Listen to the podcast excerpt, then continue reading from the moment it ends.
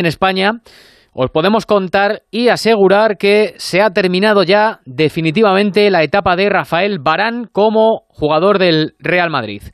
Hace ya unos días eh, os contábamos que Barán y el Manchester habían llegado a un acuerdo, el Manchester United y, y Barán, acuerdo total entre el jugador y el club inglés.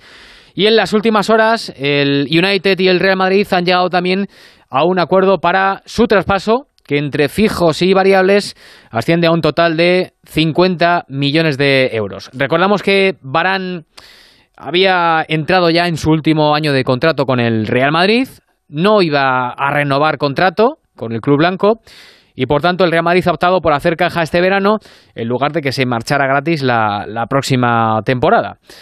¿Y va a fichar el Real Madrid a algún jugador eh, como recambio para reforzar esa zona?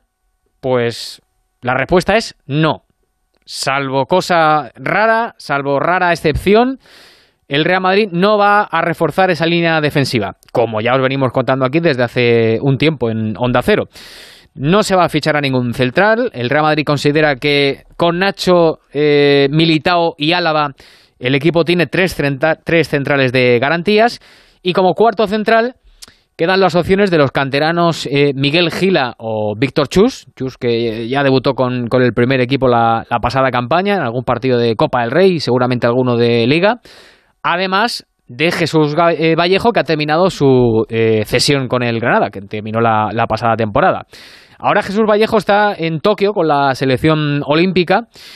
Y a Jesús Vallejo le ha pedido el español. El español ha pedido su cesión y el Real Madrid no descarta que Vallejo se pueda marchar al conjunto Perico.